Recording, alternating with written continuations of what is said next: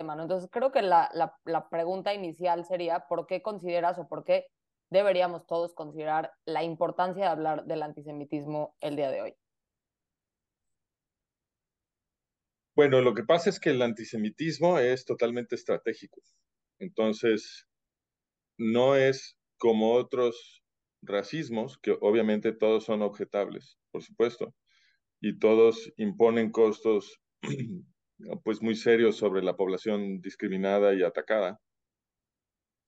Pero el antisemitismo es singular porque el antisemitismo es una palanca eh, política y geopolítica que cuando llega a niveles críticos el antisemitismo, el sistema se voltea. Y entonces todo mundo sufre, no nada más la población judía. No, el, antisemitismo no, no, no se contiene, sino que el antisemitismo tiene efectos sistémicos.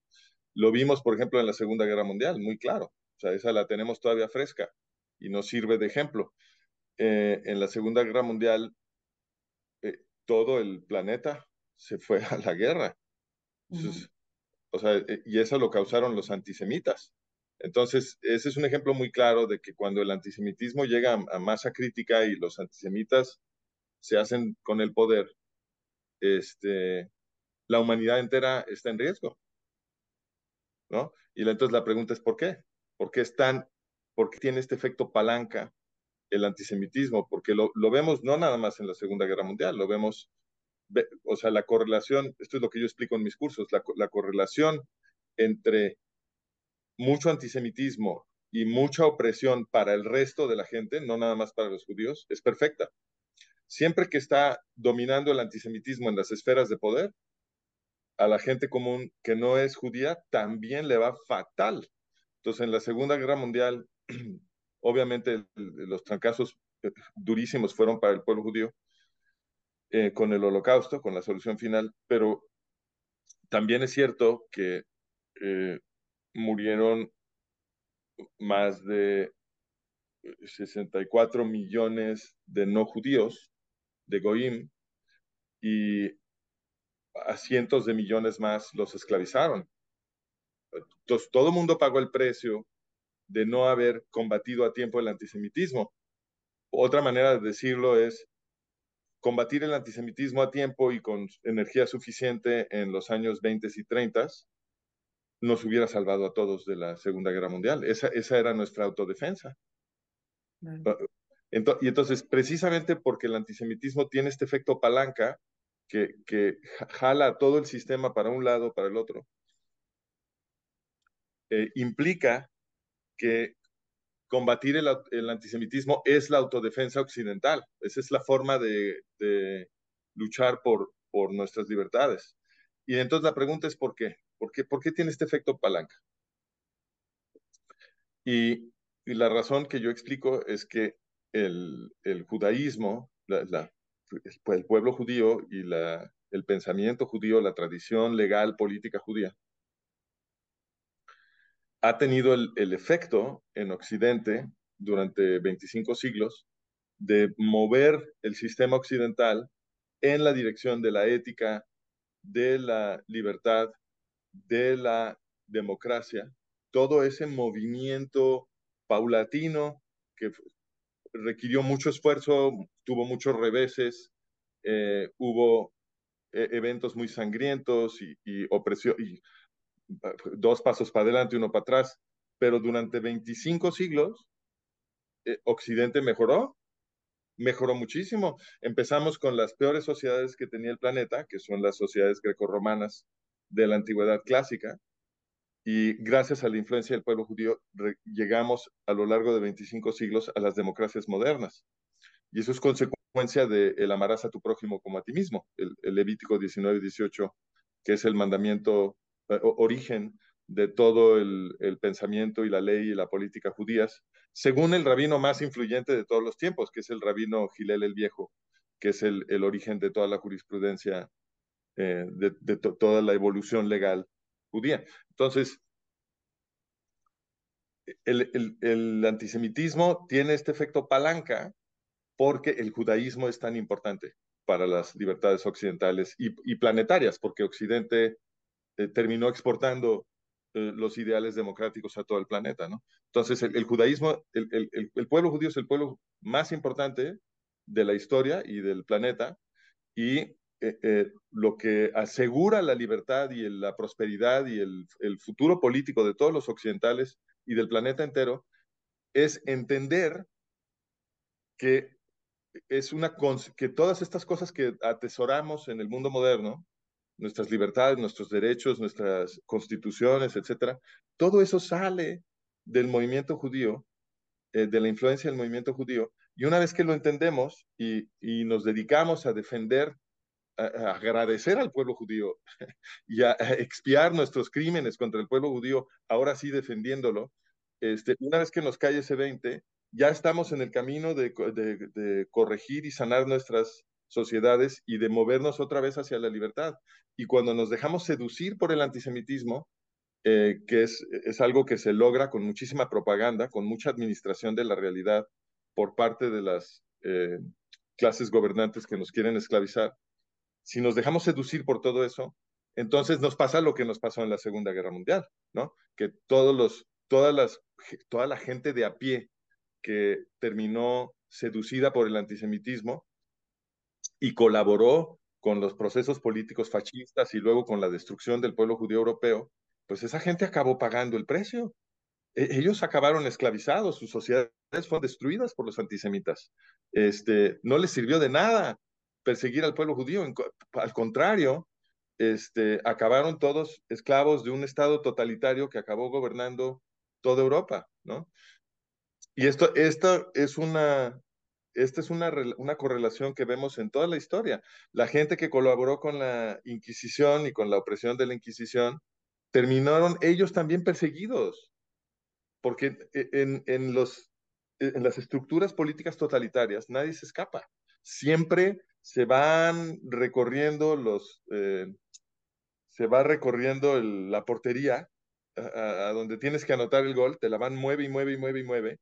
Y entonces, como te la están moviendo todo el tiempo, tarde o temprano, tú te vuelves un hereje. Y, y lo estamos viendo en el woke.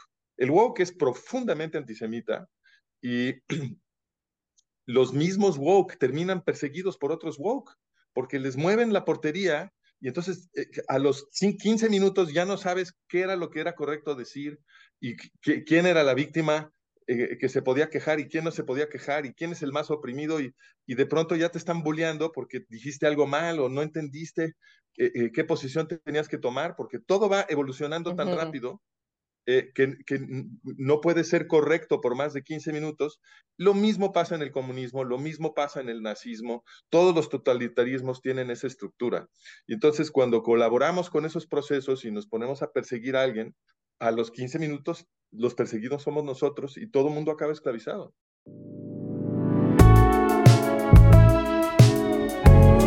I'll surrender. Puede pasar? ya no pasa nada. Una vida de mucho cambio, pero mucho cambio causado por mí.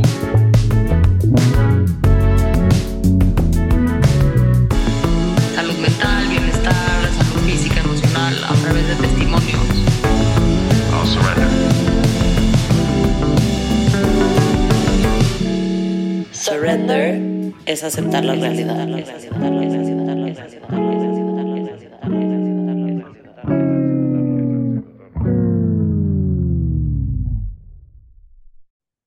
Claro, qué importante lo que dices y creo que es una excelente manera de quizás empezar esta reflexión y pues vamos a tomar este pequeño minuto para que antes de que sigamos conversando y antes de que sigamos platicando contigo, pues le demos la bienvenida a todos nuestros escuchas.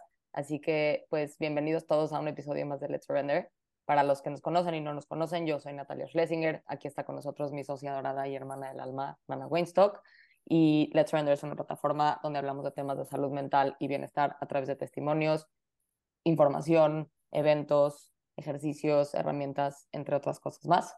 Y el día de hoy tenemos un invitado muy especial. Seguimos hablando de un tema extremadamente especial, sumamente importante.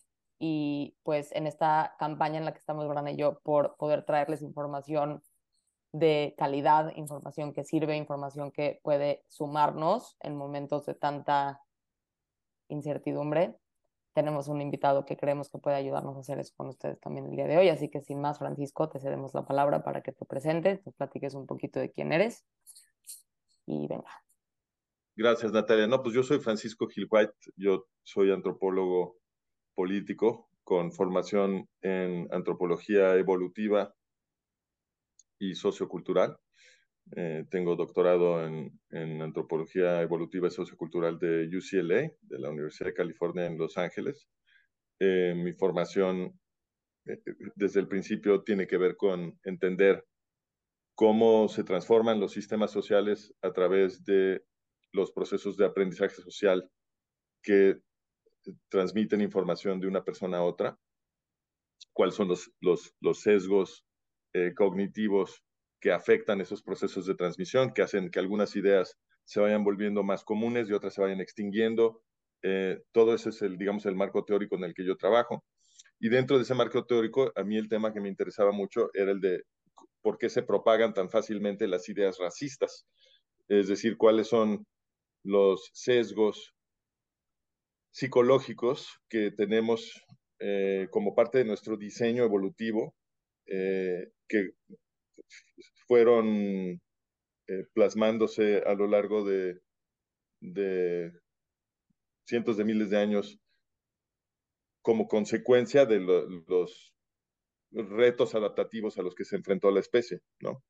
que nos dieron una cierta manera de procesar información que nos vuelve susceptibles al emprendizaje político racista. ¿no? Entonces, ese, ha sido mi trabajo. Y luego, mi tesis de doctorado tuvo, mi tesis de doctorado fue la presentación de, de mi teoría sobre cómo, cómo evolucionó todo eso. Ha sido una, una teoría exitosa, eh, ha, ha, causado mucho comentario en la comunidad académica, eh, pero no es una teoría que, que esté enfocada de alguna manera específica sobre el antisemitismo, es una teoría general sobre el origen del racismo. Cuando la, después de publicarla y de irme a trabajar al Departamento de Psicología de la Universidad de Pensilvania, ahí me, empecé a interesar más en el tema del antisemitismo porque me habían contratado como profe en el Departamento de Psicología, pero también como investigador de, un centro de investigación sobre conflicto etnopolítico que se había formado como proyecto conjunto de politología y de psicología. Y eh, hay, hay, uno de los temas, digamos, torales ahí en, en, el centro de investigación era el conflicto árabe-israelí. Entonces me empecé a interesar más en investigar el conflicto. Y ahí fue cuando, cuando me fui cayendo por la madriguera del conejo y cada vez este, eh, eh, más, más interesado en entender el conflicto árabe-israelí, luego el antisemitismo y eh, la historia del judaísmo, etc. Y, terminé entonces, eh, para tratar de contestar mis preguntas, investigando toda la historia occidental, el, efecto del pueblo judío en la, historia occidental, y acabé teniendo que reescribir la historia de Occidente, porque en mi opinión nos, la han enseñado muy mal eh, con, unos sesgos eh, profundos eh, que vuelven muy difícil entender realmente lo que nos ha pasado y, el, el enorme impacto del, positivo del pueblo judío sobre la civilización occidental. Entonces, y ese libro se llama El colapso de Occidente, el siguiente holocausto y sus consecuencias. Eh, y eh, vengo, es, digo, el libro comunica una advertencia que estoy yo eh, públicamente haciendo desde antes de publicar el libro, que es que el, el, peligro de una nueva catástrofe, por supuesto, no desapareció con la creación del Estado de Israel, como mucha gente creyó. Eh, y eh, pues finalmente ahora siento que me están escuchando un poquito más. Este, desgraciadamente, eh, jamás ha confirmado mis peores sospechas y eso también ha sido importante para mucha gente que había escuchado mis argumentos en los últimos 20 años. Este, y ahora mm, hay, hay, más atención a, esta alarma que yo he estado sonando durante dos décadas y me da mucho gusto.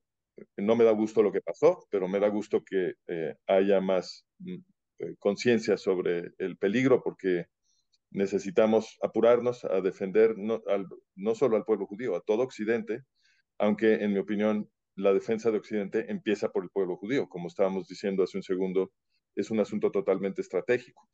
Eh, no, es, no es una caridad hacia el pueblo judío defender el pueblo judío, es la autodefensa de Occidente, porque tiene, este, tiene este, este, esta consecuencia estructural, funcional para todo el sistema. Entonces, de hecho, creo que es útil si, por ejemplo, Natalia, que me ha, que, que, tuvo contacto con mis argumentos desde hace mucho tiempo, le explica al público por qué le costó tanto trabajo creerme y por qué ahora me está poniendo más atención, porque creo que eso ayuda a la gente a hacer introspección sobre sus propios procesos y, y, nos ayuda a todos a dar el brinco que tenemos que dar en términos de conciencia y de activismo para salvar nuestra civilización. Oye. Tienes la palabra. Muchas gracias, Francisco. Este, pues creo que para empezar, como Brana también lo platicó hace ratito y antes de empezar, se sentía, como bien dices, crecimos en una sociedad como yo como judía, donde me sentía bastante segura, ¿no? O sea, siempre me sentí segura y sé que Brana también, de, de, en, en, ese aspecto por lo menos, ¿no? Y, y siempre se nos vendió pues una historia de como, bueno, pues este problema finalmente terminó cuando se creó el Estado de Israel, porque ahora todos tenemos a dónde ir y yo tengo a dónde ir, y entonces si el mundo se cae patas para arriba, yo tengo a dónde ir y pues con eso voy a estar bien, ¿no? Y eso era como lo que, lo que yo entendía o lo que a mí me habían enseñado y lo que yo sentía que era la realidad, que seguía yo sintiendo eso incluso hasta hace unas semanas atrás, ¿no? Lo, lo, lo que vuelve importante al pueblo judío es, son las ideas son los libros que, que, los judíos custodian, que son los que han sido muy influyentes en la historia de Occidente. Entonces yo creo que más bien eso es lo que, o sea, bien decía Jorge Santayana que un pueblo que no conoce su historia está condenado a repetirlo. En el caso del pueblo judío, eso es, eso es un dictamen terrible, porque lo que están condenados a repetir son genocidios. Y, y lo que yo creo es que si hay un pueblo que tiene que conocer muy bien su historia, es el pueblo judío.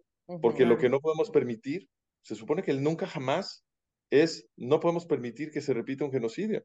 Entonces, si eso es lo que quiere decir el nunca jamás, pues ¿cómo lo haces? Pues educando a la gente sobre su historia, porque, como dijo Jorge Santayana, el pueblo que no conoce su historia está condenado a repetirla. Si tú no, si tú no conoces esa historia, a ti no se te ocurre que en tu generación tuvieras que estar vigilando a tus propios líderes, no vaya a ser que te eh, eh, acomoden en una situación de seguridad que es indefensible y que te vuelvan a exterminar. Tenemos que ser escépticos con nuestros propios líderes y tenemos que eh, ser responsables de nuestra propia dirección política y no confiar ciegamente en las autoridades, ¿no? entonces sí te estás preparando para el futuro y para la posible recurrencia de una estructura parecida, porque esto volvió a suceder en el holocausto. Eso tampoco se los enseñan en las escuelas judías, uh -huh. pero hubo traiciones muy importantes en el contexto oh, sí. del holocausto que costaron la vida de muchísimos judíos. Este, y nuevamente, si no estás estudiando esto, pues no te puedes preparar para el futuro. Eh, ¿Y qué creen? Eh, ha habido traiciones muy importantes que han, e, en, en nuestra generación, que han vulnerado la seguridad del Estado de Israel. Y esta situación en la que estamos ahorita la causó Netanyahu. Netanyahu, el que se supone que los está defendiendo, él es el que causó esta situación. No nada más porque eh, Netanyahu es responsable de las fallas de seguridad en la frontera con Gaza que resultaron en el peor ataque desde el holocausto. Esa no es la única razón, aunque sí es una razón, porque a él le toca. Él es el que estaba, él es el que estaba de turno. Entonces a él le toca esa responsabilidad, ¿no? Pero ese no es el, esa no es la única responsabilidad. La otra responsabilidad es que Netanyahu es el que metió a OLP Fatah a Israel, porque Netanyahu es el que rompió el tabú en 1991 en contra de negociar contra OLP Fatah. Este era un tabú inviolable de la política israelí. Nadie podía negociar con OLP Fatah, porque todo el mundo entendía que era un grupo terrorista dedicado a la destrucción del Estado judío.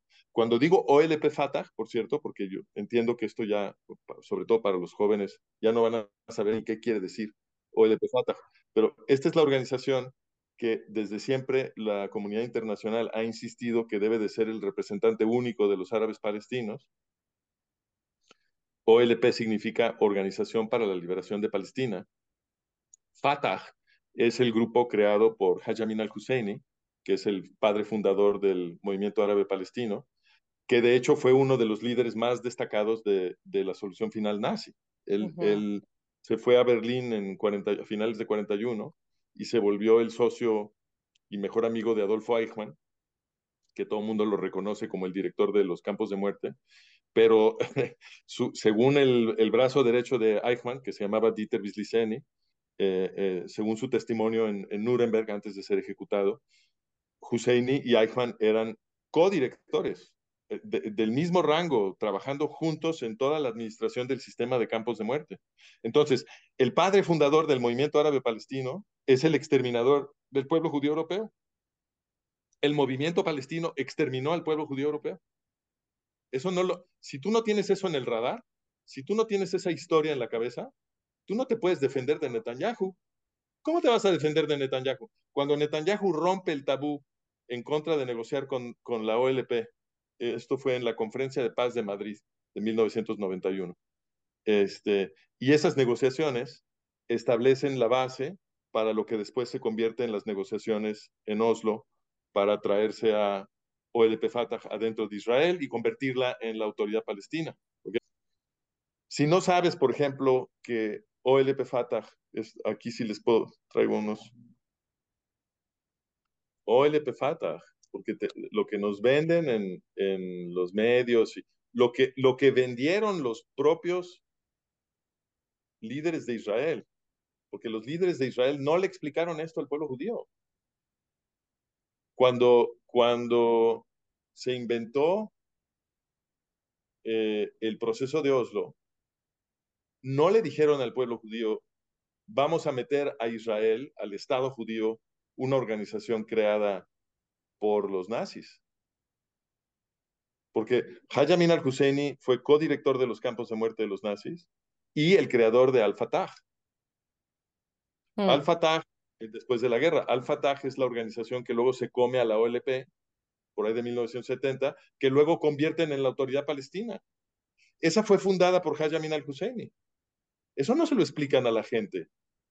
Eh, Perfecto. Creo que esto es una pregunta que, que, que, que está buena de, de, explorar un poco, que tiene que ver con pues, las diferencias entre jamás la autoridad palestina, la OLP y Fatah, que creo que a todos ahora queda muy claro, no nos queda exactamente claro dónde está parado cada quien, ¿no? Bueno, eh, si, si quieres contestar esa pregunta, me encanta. Esa, yo eh, tengo un, aquí un, un eh, tengo un, un, ejercicio que a mí me parece muy útil. Si tú quieres detectar quién es un antisemita, ¿no? Entonces, sería bueno tener una prueba, una prueba psicométrica que te sirva para decir, ah, pues esta persona sí es, porque la gente obviamente, muchos antisemitas te quieren decir que no son, entonces sería bueno tener una, una prueba psicométrica que los delate. ¿Y por qué quieres eso? Pues por como estábamos diciendo hace rato, porque el antisemitismo es, es un peligro para, para todos, ¿no? Eh, a todo mundo le, le cae encima el antisemitismo tarde o temprano. Entonces, es importante identificar a los antisemitas. Este me lo brinco, ese es un chiste. Eh, pero mucha gente piensa que si alguien dice quiero paz, quiero justicia para los palestinos, estoy a favor de la solución de los dos estados, entonces eso quiere decir que ya no son antisemitas, ¿no? Sobre todo, mm. mucha gente que expresa estas opiniones dice, esto demuestra que yo no soy antisemita, yo estoy simplemente queriendo justicia para los palestinos, ¿no? Y entonces, eh, pues nos gustaría tener una, una prueba como el, el, Rorschach, que en realidad el Rorschach no funciona, ninguna de estas pruebas psicométricas funcionan, pero digamos que la, la idea de esa prueba es lo que necesitamos para el antisemitismo, que le, que le das un estímulo al sujeto, ¿no? Y te da una respuesta, y entonces ya sabes qué personalidad tiene en, con base en esa respuesta que te dio. Eh, aquí la idea sería, le das una historieta al, al sujeto, ¿no? Eh, por ejemplo, sobre la responsabilidad de, de, eh, Hajj Amin al-Husseini en, el holocausto y luego creando el eh, Al-Fatah, ¿no? Y le preguntas a la gente, ¿y qué opinas de eso? Y te dicen, no, todo bien. Bueno, pues entonces sí ya sabes que, son antisemitas. Eh, pero normalmente no te van a dar una respuesta así, ¿no? Entonces, un escenario que les puedes dar es, este es un escenario hipotético, ¿no? Les dices, a ver, los líderes iraníes se la pasan creando y armando grupos terroristas que buscan la destrucción del Estado de Israel. Eso, eso nos sirve porque todo el mundo reconoce que Irán tiene esta orientación. Sobre eso no hay controversia. Eh, y sabemos que andan buscando construir una bomba atómica para tirarla sobre Israel. Eso también lo sabemos. Este, ¿Por qué sabemos que la quieren tirar sobre Israel? Porque todo el tiempo nos dicen cuál es su meta, ¿no? Ayatollah Khomeini en 79, que él es el fundador del, eh, Estado teocrático iraní, dijo, Israel debe esfumarse de la página del tiempo. Bueno, pues no, es ambiguo, es muy claro eh, Mahmoud Ahmadinejad en 2005 dijo, Israel debe ser borrado del mapa. ¿Otra vez? Muy claro. Eh, y Ali Khamenei, el actual líder supremo, ese es un título oficial en Irán, líder supremo, ahí, te das cuenta que son fascistas hasta la médula, eh, dice, para Israel la única cura es la aniquilación, ¿no? Más claro ni el agua. Todo eso es histórico. Ahora viene la parte imaginaria. Imagínate que un día Irán dice, ahí muere, prometemos paz si nos dan Judea y Samaria. Si nos dan Judea y Samaria, ya, ahí muere, no vamos a tratar de exterminar a los judíos israelíes, pero necesitamos controlar los territorios de Judea y Samaria para firmar la paz. ¿Qué opinan? ¿Se lo dan a Irán? No. ¿Por qué no? Porque están prácticamente adentro del territorio. ¿Y qué más?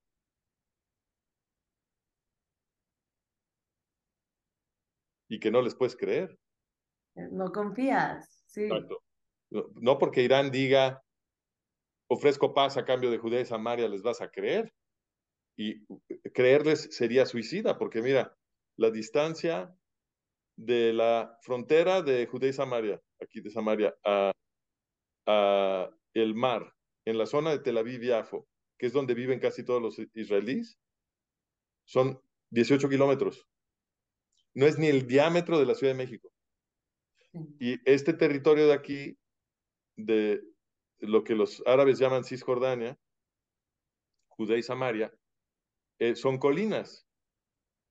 Es, ter es terreno elevado. Entonces, tú le das eso a Irán y ellos ponen sus baterías de misiles aquí y disparan para abajo y matan a todos. Entonces, claro que no le puedes dar Judea y Samaria a Irán. Y eso lo entienden todos los occidentales. ¿eh? Tú, le, presentas este escenario hipotético a cualquier occidental y te dicen, no, claro, claro que Israel no le puede dar Judea y a Irán. ¿no? Entonces, en realidad esto, esto no te sirve como prueba, porque le, planteas este escenario a, cualquier occidental y te van a decir, si te dicen que sí, ya sabes que es un antisemita, obviamente, pero no te van a contestar eso, ¿no? Eh, la objeción obvia es, una objeción obvia es, Irán no va a decir esto, porque nadie le va a creer, entonces no lo van a decir. Y si tú haces este escenario hipotético con alguna persona, te van a decir, claro que no, claro, que no tiene sentido darle Judea y Samaria a Irán. Entonces, como te van a contestar eso, todavía no sabes si son antisemitas o no. ¿Ok? No, no es suficientemente bueno este, este ejercicio para, para averiguar. Pero esta prueba tiene una segunda parte. Entonces les dices, ahora te voy a dar otro escenario. ¿no? Entonces te contestan, no, no, no, claro que, claro que no tiene sentido darle Judea y Samaria a Irán. Ok. Ahí te va el segundo escenario. Eh, y en este no hay nada de imaginario. Esto todo es histórico.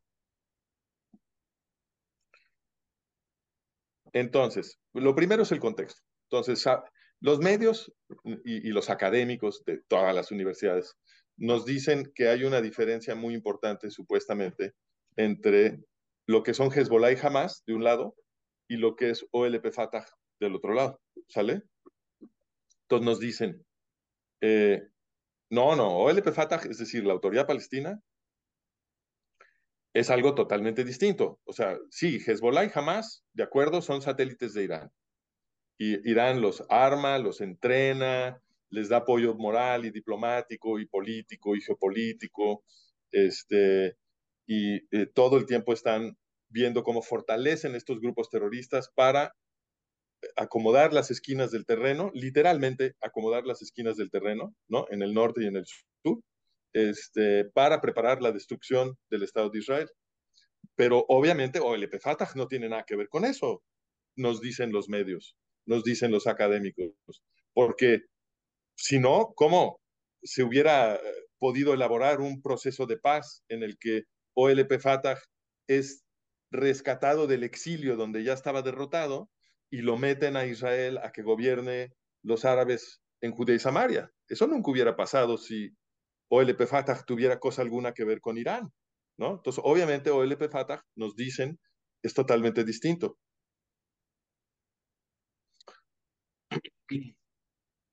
Y por eso hay un proceso de paz con OLP Fatah, cuyo objetivo es crear un Estado árabe palestino en Judea y Samaria, gobernado por esta organización, porque ahora llamamos la Autoridad Palestina, ¿no? Pero resulta que OLP Fatah, que es la organización de Arafat y de Mahmoud Abbas, son íntimos amigos de Irán. Les mintieron. Y no solamente son amigos de Irán, son los amigos de Irán, más que Hezbollah, más que eh, Hamas. O bueno, por lo menos eso concluyo yo. Yo los dejo que lleguen a sus propias conclusiones, porque pues, después de todo eso es el pensamiento crítico, ¿no? Entonces, pues ustedes mismos lleguen a sus propias conclusiones. ¿No se ven amistosos? Ayatollah Khomeini y Yasser Arafat. Muy. Esto es inmediatamente después de la revolución iraní.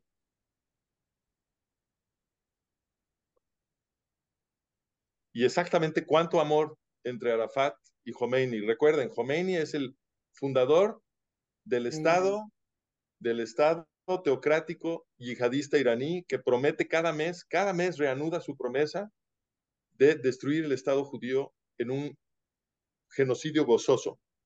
Ese es Ayatollah Khomeini. Miren nada más que cuánto cordialidad parece haber entre Arafat y Khomeini. ¿Será porque Arafat se opone a la destrucción del Estado de Israel? Pero otra vez, yo voy a dejar que ustedes lleguen a sus propias conclusiones sobre cuánto amor hay entre Arafat y Khomeini.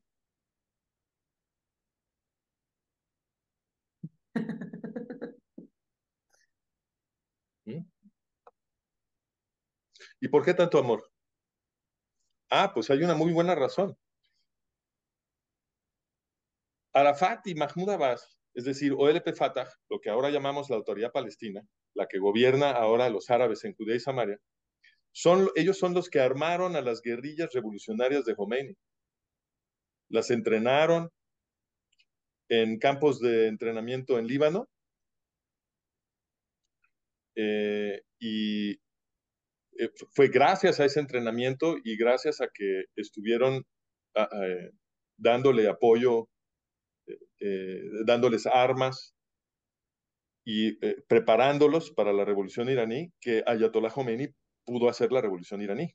Sin esto no lo hubieran podido hacer. O sea, no es ninguna exageración decir que OLP Fatah hizo la revolución iraní.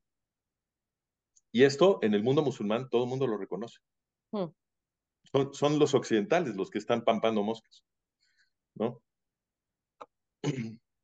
Les voy a dar una demostración. Primero, la primera cosa que es muy importante es que cuando sucede la revolución iraní, los occidentales sí, sí lo sabían, sí lo entendían, porque estaba en la primera plana del New York Times que OLP Fatah había hecho la revolución iraní. Y entonces aquí hay una lección también sobre cómo se administra la realidad, que es lo que yo me dedico a estudiar. La, la administración de la realidad se hace en parte simplemente omitiendo cosas del, contexto que te repiten en los medios cada mes. Si tú dejas de mencionar algo, por importante que sea, pasan tres años, cuatro años y ya nadie se acuerda. Pero sí requiere que lo dejes de mencionar por completo, o sea, que ningún medio se mencione. Y obviamente los, la gente que quiere destruir al pueblo judío tiene, tiene ya este control, porque eso fue lo que hicieron. Eh, algo que estaba en la primera plana del New York Times, en los años 1979-80, que es cuando está todo el fermento, todo el mundo está reportando sobre la revolución iraní, en la primera página del New York Times le estaban explicando a la gente que esa revolución la habían hecho Arafat y Mahmoud Abbas. Primera plana, aquí está la demostración. Febrero 19, 1979.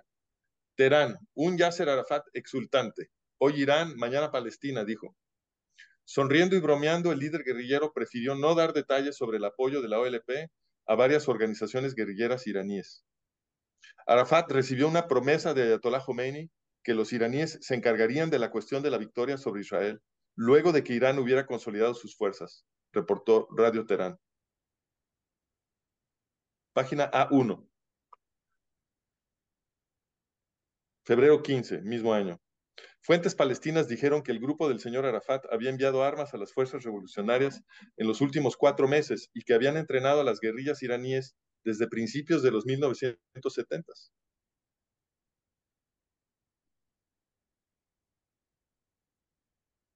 Les voy a compartir aquí, perdón. Francisco, tengo que... te voy a frenar un segundo porque tengo una duda y creo que es una duda extremadamente Claro, importante. Perfecto, párame. Eh, hay una parte, precisamente ahorita que acabas de, de compartir, que tiene que ver con el uso de, la, de, de los medios y de la información mediática para guiar más o menos pues, la narrativa que se nos está a cada quien eh, pues vendiendo en algún momento de la vida, ¿no? Y entonces, si es tan peligroso, si es tan fácil para los medios manipular la información o sesgar la información hacia un lado o hacia el otro, ¿cómo y de qué manera entonces, como gentiles, podemos encontrar la información que necesitamos tener? Ah, bueno, pues eh, nuevamente, eh, nos regresamos al primer mandamiento. El primer mandamiento quiere decir, no te puedes postrar ante ninguna autoridad. Y eso implica, incluye, no postrarte ante las autoridades mediáticas. O sea, ti- tienes tú que no confiar en lo que dicen los medios. Claro. Porque si simplemente aceptas la realidad que los medios están representándote, pues no te puedes defender de nada. Imagínate, te ocultaron, cuando, cuando empezó todo el proceso de Oslo, te ocultaron que OLP Fatah era la creadora de Irán. Si tú hubieras entendido dos cosas, uno, que OLP Fatah viene de la solución final, nazi, que fue creada por el exterminador del pueblo judío europeo, Hayam al-Hussein, y dos, que esa organización fue fiel a su origen y creó el Estado que promete repetir el holocausto en Israel. Ningún judío en Israel, ningún judío en la diáspora hubiera apoyado el Tratado de Oslo.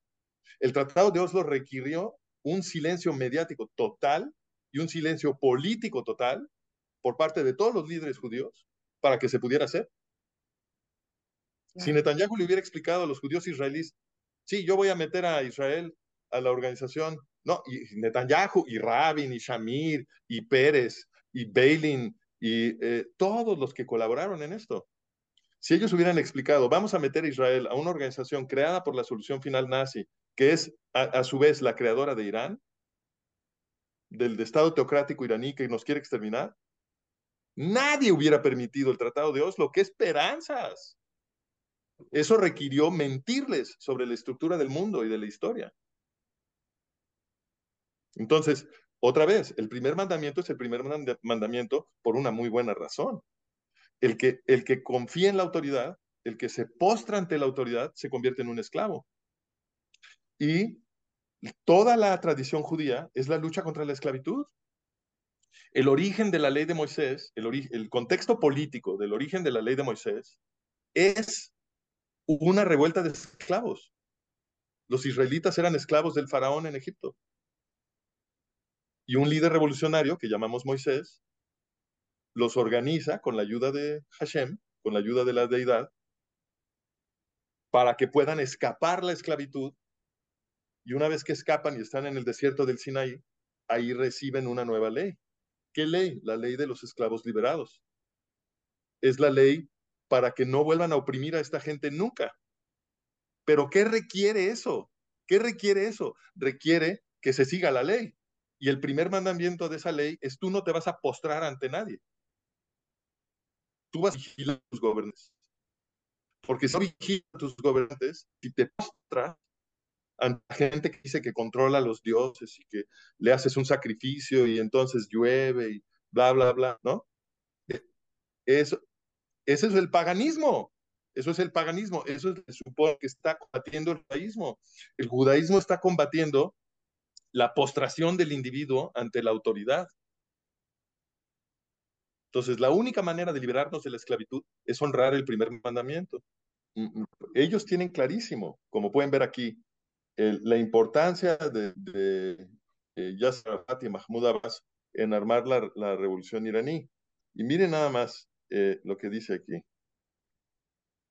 Esto es el, el, el Globe and Mail, que es un periódico muy importante en Canadá. Eh, una cosa que, que, ahorita les muestro lo que dice el Globe and Mail, pero esta foto que están viendo es una foto de Yasser Arafat llegando a Teherán y fue recibido como el Mesías, bueno, como el Mahdi, porque en, en el concepto musulmán de Salvador es el Mahdi.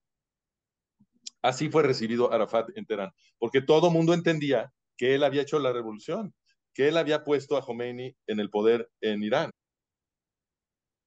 Este es el Globe and Mail, ahora sí, el periódico canadiense, en 1979, dice, el líder palestino Yasser Arafat dijo ayer que las guerrillas iraníes pelearían junto a los palestinos contra Israel. El señor Arafat dijo que las metas palestinas e iraníes eran idénticas. Idénticas. Bueno, pues los iraníes quieren un exterminio gozoso en Israel. Quieren la aniquilación del Estado judío. ¿Cuál sería la estrategia? Eso lo explicó Al-Quds al-Arabi en, en, un artículo de eh, 4 de julio de 1999. Dice, Abu Mazen, Mahmoud Abbas, explicó esta cuestión largo y tendido en Teherán a un grupo de periodistas árabes y palestinos cuando acompañó al presidente palestino Arafat para felicitar a Khomeini por el triunfo de la revolución iraní. Esta misión no es fácil porque la derecha israelí conoce la verdad. Los árabes, sin embargo, deben darle a esta fase una oportunidad. Deben convencer a la mayoría de los israelíes que quieren una paz justa. Ahora dime algo. ¿A qué se refiere? Ah, eso, eso, Sí. tengo otra pregunta, ¿no? Entonces, estamos en esta misma, eh, en esta misma como fase o en esta misma pensamiento o línea sobre pues lo que pasa entre los líderes de los países y, y lo, que, lo que los líderes están de una u otra forma pues ocultando o manipulando de la información que nos llega a todos los seres humanos, ¿no? Y específicamente hoy pues a nosotros como, como judíos. Pero, ¿qué pasa con el resto del pueblo? ¿Qué pasa con el resto del, del pueblo?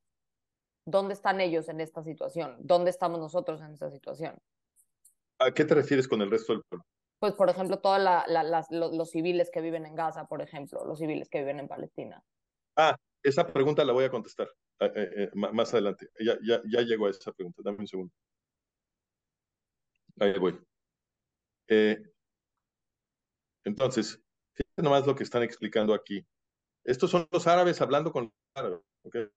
Dicen, esta misión no es fácil porque la derecha israelí conoce la verdad. Los, o sea, conoce ¿Qué es lo que conoce la derecha israelí? Que los quieren aniquilar. Los árabes, sin embargo, deben darle a esta fase una oportunidad, deben convencer a la mayoría de los israelíes que quieren una paz justa, cosa que se logró, si no, no se hubiera hecho el Tratado de Oslo. ¿A qué se refieren con esta fase? Están hablando del plan de fases. El plan de fases es un documento que elaboró OLP Fatah, eh, que dice primero prometes paz, luego ganas territorio y luego usas ese territorio para destruir Israel. Y ese plan de fases, el, autor intelectual de toda esta estrategia es, es eh, Mahmoud Abbas. Él hizo su doctorado en Moscú y en su tesis de doctorado él explica que la forma de destruir Israel es prometer paz, porque la paz va a dividir a los israelíes unos van a decir, sí, sí, vamos firmando la paz, y otros van a decir, no, no, no podemos confiar en eso. Y eso, esa, esa controversia los va a debilitar y, y, y, va a preparar el terreno para que Israel pueda ser destruido, porque primero los desunes y luego los, los matas. Y ese documento está publicado. Ahí en mi website pueden, pueden leer este, un análisis del plan de fases. Eh, luego, luego, si quieres, les doy la, la liga para que su público lo pueda leer. En la segunda intifada, la que dura de 2000 a 2005, la- las, las brigadas de los mártires de Al-Aqsa son los que eh, fueron responsables de casi toda la violencia terrorista que sucedió en, ese, en esa conflagración. Bueno, pues resulta que estaban siendo manejados desde Irán. OLP Fatah es Irán.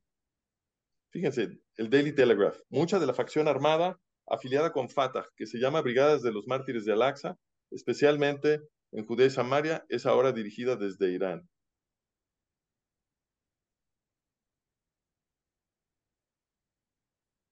Este es Zacarías Zubeidi,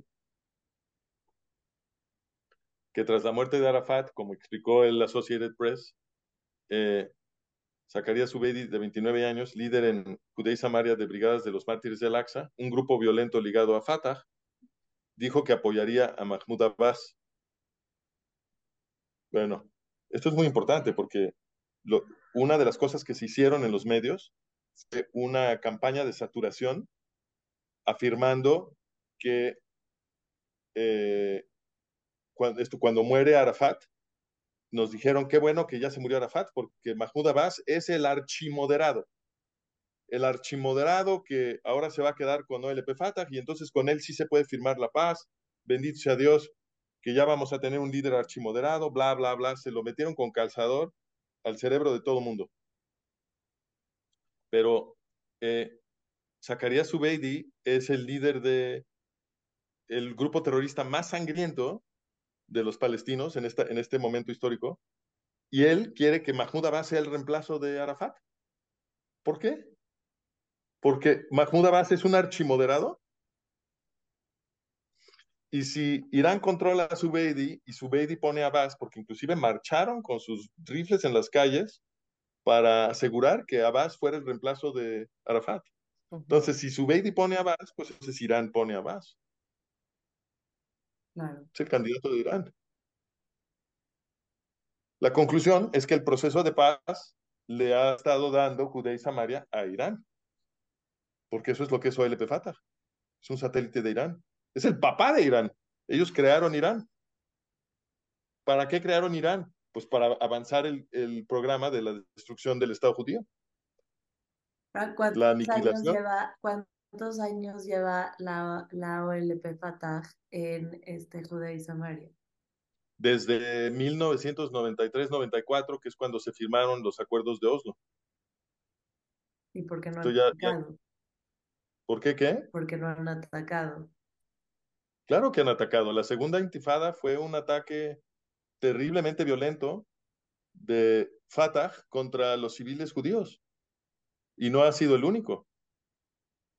Y lo que, y- pero, pero han, han tratado de mantener esta narrativa de que eh, ellos son los buenos y que si les dan suficiente control sobre Judea y Samaria se acaba el terrorismo.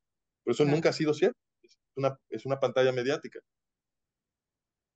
¿No? Entonces, una vez que conoces todo este contexto, ahora sí, o sea, ya que explicaste a alguien todo esto, ahora sí les puedes decir, oye, ¿qué te parece que Judea y Samaria se convierta en un Estado palestino, hecho y derecho, que controle sus fronteras y que se salga por completo Israel? ¿Qué opinas de eso? Si te dicen que sí les gusta la idea, pues ahora sí ya sabes que son, eh, eh, eh, ¿no? Si te dicen, sí, porque el pueblo palestino necesita un Estado, no sabes, ¿de acuerdo? Ahí todavía no sabes. Pero si ya les explicas todo esto, ¿no? Y les, y les dices, ¿sabes qué? Hashemi Rafsanjani, el padre del programa nuclear iraní, este, dijo para qué es la bomba iraní. Dijo, la aplicación de una bomba atómica no dejará nada en Israel, pero lo mismo solo causará daño en el mundo musulmán. Fíjate nada más lo que está diciendo. Está diciendo que la población árabe palestina es en su totalidad un, un bombardero suicida. El Estado palestino es un bombardero suicida. Porque ¿para qué quieren a OLP Fatah en Judea y Samaria y a, Hamas en Gaza? Pues porque los van a utilizar para el ataque final contra Israel. pero ese ataque final va a matar a todos los árabes palestinos. A esta gente no le importa. Con tal de matar a los judíos, esto es lo que está diciendo Rafsanjani, con tal de matar a, a todos los judíos, podemos soportar algunos daños en el mundo musulmán, o sea, que se mueran los árabes palestinos. Entonces, la solución de los dos estados es una solución final para los israelíes y para los palestinos. ¿No? Y ahora sí ya sabes, ah, con todo este contexto, ahora sí dices a alguien, ¿qué, qué opinas? ¿Que se haga un estado palestino en Judea y Samaria con OLP Fatah? Sí. Ah, pues entonces tú eres un antisemita, cuate. Porque obviamente lo, la consecuencia de eso es la destrucción del Estado de Israel. Pero este contexto, repito, lo tenía que haber sabido todo el pueblo judío.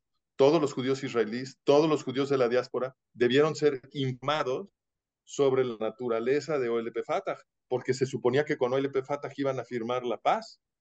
¿Cómo es posible que les hayan mentido? A ver, el Estado judío fue creado para proteger al pueblo judío de los exterminadores nazis. Y a ustedes en las escuelas eso les dijeron, que ya estaban a salvo porque ya había un Estado judío. Y lo que hicieron los líderes del pueblo judío fue meter al Estado judío a los exterminadores nazis, a la organización creada por Hayamin al-Husseini. Entonces, miren, esta página que están viendo aquí, pueden ver la dirección, eh, resume la, la, otra parte que no, que no les di un audiovisual sobre eso, eh, resume eh, la historia de Hayamin al-Husseini con, con los nazis. Aquí está Hayamin al-Husseini, el padre fundador del movimiento árabe palestino, reuniéndose con Adolfo Hitler. Ahí está el flashazo del camarón. Este, aquí está Husseini reuniéndose con un alto nazi, no estoy seguro con quién. El artículo eh, explica toda la documentación, vienen todos los pies de página para que ustedes la consulten. De este lado derecho viene un artículo que se publicó en 1947, cuando todo el mundo entendía quién era Husseini, antes de que los medios callaran para siempre sobre este señor, para que ustedes no supieran qué pasó. Pero en 1947 todo el mundo entendía quién era Husseini, era el muftí de Jerusalén, y aquí hablan de la complicidad del muftí en la solución final. Y todo un artículo se escribió en 47 para explicarle al público todo lo que había hecho el muftí para ayudar a los nazis a exterminar a los judíos, el, el papel del muftí en el exterminio de los judíos, ahí está. Todo lo explican aquí. Eh, y el artículo mío tiene más detalle eh, eh, que el que van a encontrar en el artículo de The Nation.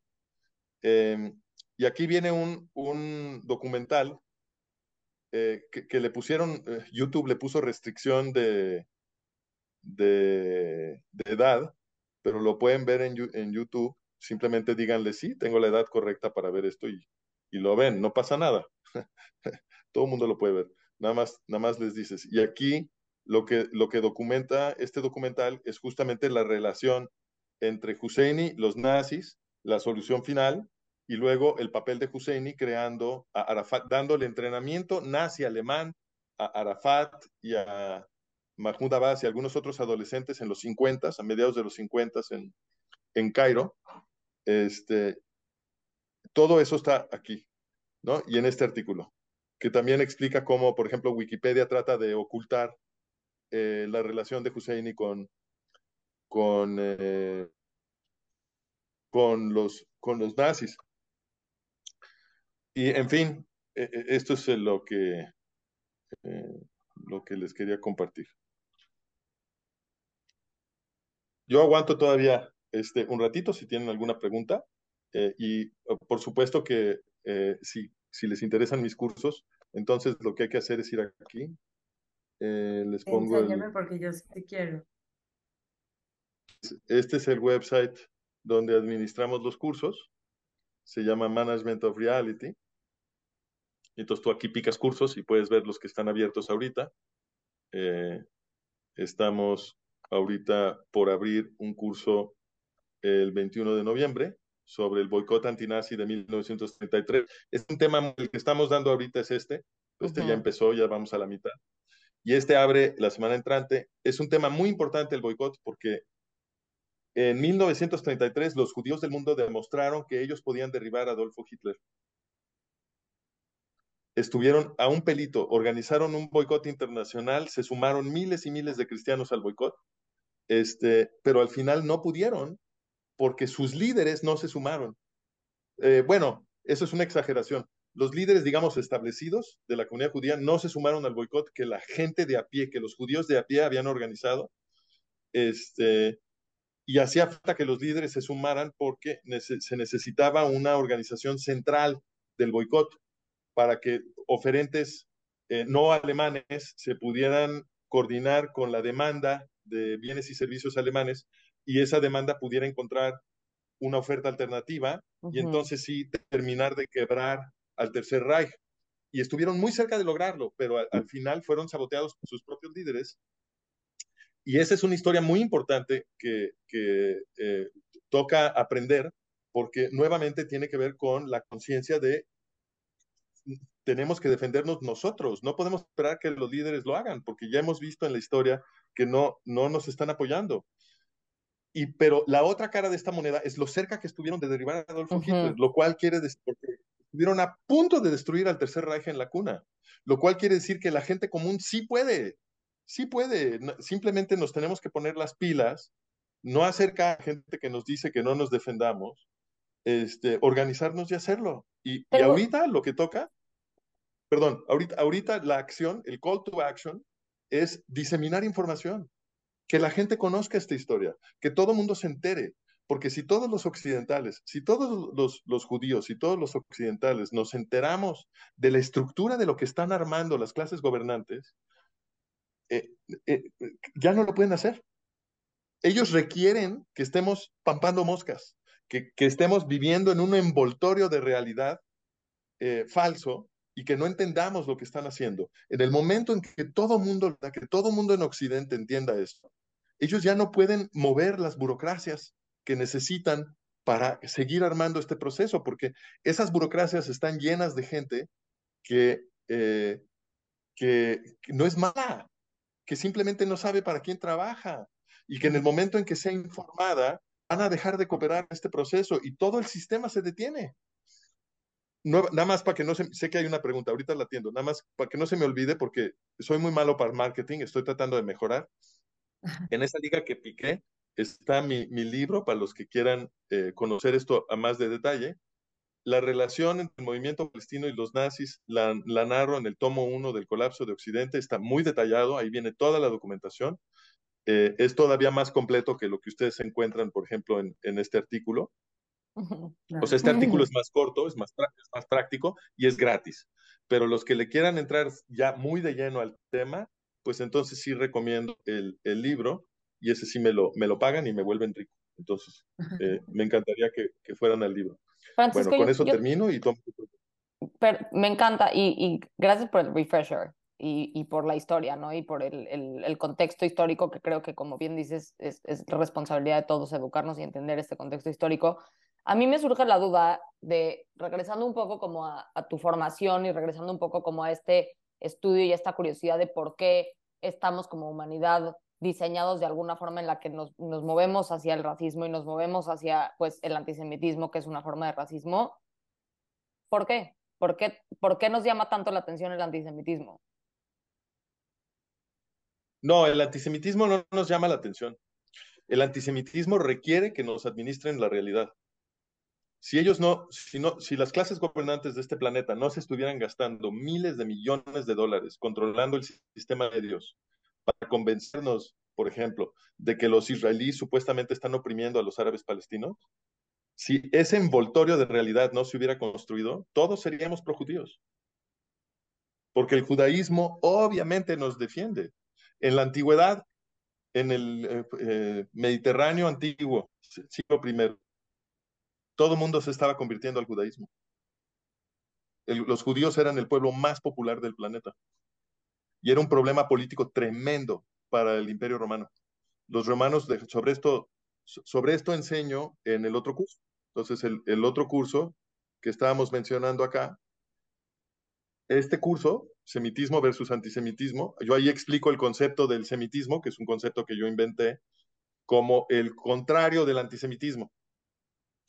Porque de hecho hay un movimiento más grande que el pueblo judío, que es toda la, civilización mesopotámica que iba en la dirección de la paz universal, y el judaísmo es la expresión más exquisita de esa tradición mesopotámica, pero eh, es una tradición más grande que tiene 4.300 años.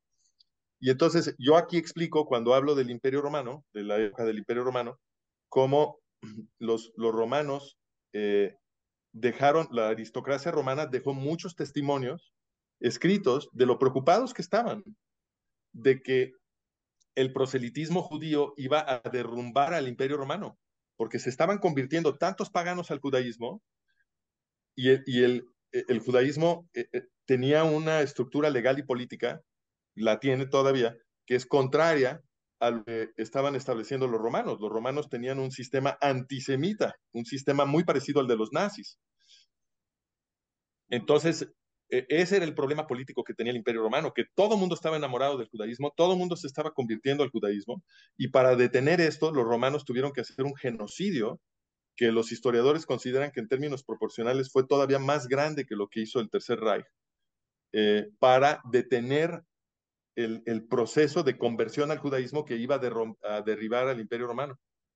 ¿no? Entonces, todo esto es para contestar tu pregunta. No es cierto que la gente tiene un, un apetito por el antisemitismo en particular. No, la gente tiene sesgos que eh, facilitan el emprendizaje político racista, eso es cierto, pero, eh, y eso lo, lo, se recluta para el antisemitismo, sin duda, pero sin el envoltorio de realidad que nos han creado, la gente no tendría problema descubriendo el valor del judaísmo para, para sí y en el, y en el, en el mundo antiguo, donde ese envoltorio de realidad no existía, todo mundo podía ver que el, el judaísmo les convenía y todo mundo se estaba convirtiendo al judaísmo. Entonces, sí tiene que haber una, un, una inversión gigantesca, mintiéndonos sobre la estructura del mundo y sobre la estructura de nuestra propia historia, porque en las escuelas, ¿qué nos dicen en las escuelas? Es increíble. Nos dicen que la democracia moderna viene de los griegos y de los romanos los griegos y los romanos estaban esclavizando a todo mundo. Obviamente ellos no inventaron la democracia. Eso es un fraude educativo. La democracia moderna viene del principio de que todos somos hijos de Dios. Todos tenemos la misma dignidad ante los ojos de Dios. Nos quiere a todos igual. Cada ser humano es valioso, es un universo exquisito de experiencia, eh, de conciencia y todos valemos lo mismo, todos somos preciados por Dios, para Dios. Entonces, ese concepto que viene de la civilización judía, que es totalmente contrario a la civilización grecorromana, porque ellos se la pasaban elaborando argumentos sobre por qué eh, los bárbaros, los no griegos, los no romanos eran inferiores uh -huh. y por qué tenían que ser esclavizados, ¿no? Eso es totalmente contrario a la filosofía judía. Cuando finalmente se empezó a volver judío occidente, eh, a través del cristianismo, que adoptó muchos de los conceptos éticos básicos del, del, judaísmo, ahí finalmente empezamos a caminar en la dirección de la democracia, pero es porque adoptamos los libros judíos, no porque vengamos, no porque vengamos de los griegos, y de hecho eso lo ves en la estructura de la iglesia. La iglesia tenía un, ha tenido siempre un gobierno greco-romano, y el gobierno de la iglesia siempre ha sido opresivo. No es cierto que los grecorromanos quieren democracia, como nosotros entendemos el término. Claro que ellos tenían un sistema que en la antigüedad llamaban democracia, pero la similitud entre esos, entre democracia de los griegos y la democracia de la que hablamos en el castellano moderno, es una similitud ortográfica nada más. El, mm. el contenido del concepto es completamente opuesto. Eh, y eh, lo, ve, lo, ves en la estructura de la iglesia. La, el gobierno grecorromano de la iglesia nunca ha querido democracia. Lo que ellos produjeron, produjeron fue la Inquisición. Claro. La, democracia, la democracia se produjo cuando los libros judíos que custodiaba la iglesia, lo, los cristianos los pudieron empezar a leer, porque la iglesia no los dejaba leerlos. Estaban en latín, que era el idioma de los curas. Y solamente los curas podían leer esos libros, porque nada más ellos hablaban el latín cuando los protoprotestantes, empezando por los valdenses, empezaron a traducir esos libros a los idiomas europeos y los cristianos pudieron empezar a leer en contra de las leyes, ¿eh? porque estaba prohibido. Empezaron a leer la Biblia cristiana. ¿Qué estaban leyendo? 80% de la Biblia cristiana es Biblia hebrea, es, Tanakh. Entonces, Tanaj. Entonces empezaron a leer Tanaj y ¿qué están leyendo? Pues están leyendo sobre una revolución de esclavos en Egipto y luego cómo después de esa revolución reciben los esclavos liberados una ley que es para proteger a los esclavos liberados, para que no los puedan volver a oprimir. Pues claro que cuando los cristianos empezaron a leer eso, se empezaron a producir movimientos revolucionarios en Europa. Y a lo largo del medievo y del renacimiento, esos movimientos revolucionarios adquirieron cada vez más influencia hasta que produjeron la ilustración y finalmente la democracia moderna. Y la ilustración, no lo, no lo, olvidemos, es una consecuencia de la filosofía de Baruch Spinoza, un judío, un filósofo judío que iluminó a, a todos los pensadores cristianos, que escribió un texto que se llama Tratado Teológico Político, donde están contenidas todas las ideas que son fundamentales para la democracia moderna occidental. Él es el que iluminó a, y lo que estaba eh, eh, comunicando Baruch Spinoza era el pensamiento de Moisés Maimónides, el filósofo más importante de todos los tiempos considerado el rabino más grande por los rabinos, pero también fue el, filósofo aristotélico más importante de su generación, este, y, es el pensador más influyente de la historia, porque el, el discípulo más importante de, de, Moisés Maimónides fue Tomás Aquino.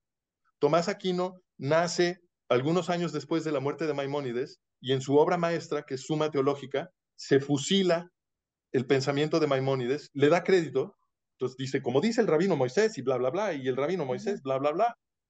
Y con, con el pensamiento de Maimónides, Aquino arma su, su obra maestra de racionalismo científico, que es Suma Teológica, y eso mueve a todos los intelectuales católicos que eran los curas en la dirección del racionalismo científico, que es lo que permite que después haya otras revoluciones que, eh, junto con el empuje de los protoprotestantes, ¿no? Uno es la influencia fuera de la iglesia o, o saliéndose de la iglesia, y el otro es la, la, influencia dentro de la iglesia del pensamiento eh, eh, aristotélico tomista. Y todo eso junto, que todo, todo es influencia judía, termina transformando el pensamiento occidental hasta que terminamos en las revoluciones que produjeron la democracia moderna. Entonces, toda nuestra, toda nuestra educación es un fraude, toda nuestra educación es decir que la democracia moderna supuestamente viene de la civilización grecorromana. Mentira, esto viene del semitismo mesopotámico, cuya expresión más exquisita y desarrollada y sublime es el movimiento judío. Francisco, me encanta, me encanta. y ahora sí te vamos a tener que parar porque nos tenemos que ir.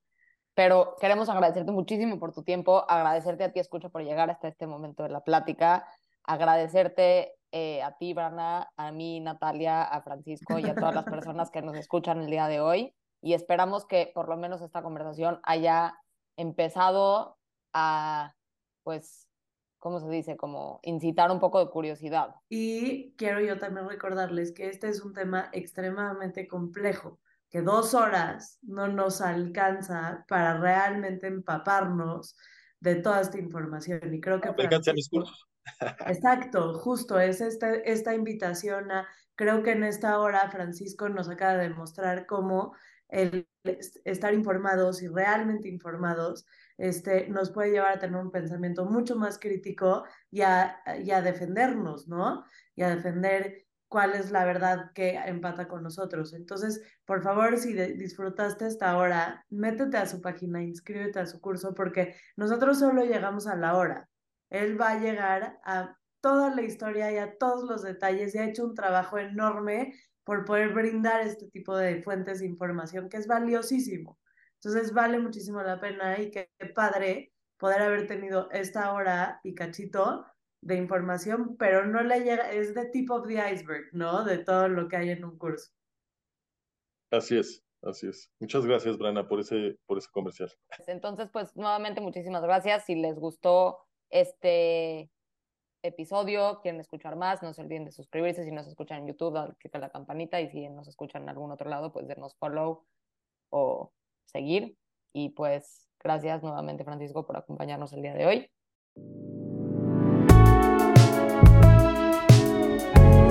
I'll surrender. ¿Qué puede pasar. Ya, no pasa nada. Mucho cambio, pero mucho cambio causado por mí.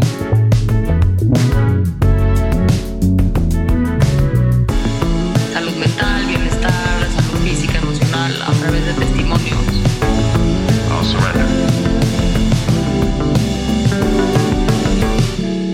Surrender es aceptar la realidad.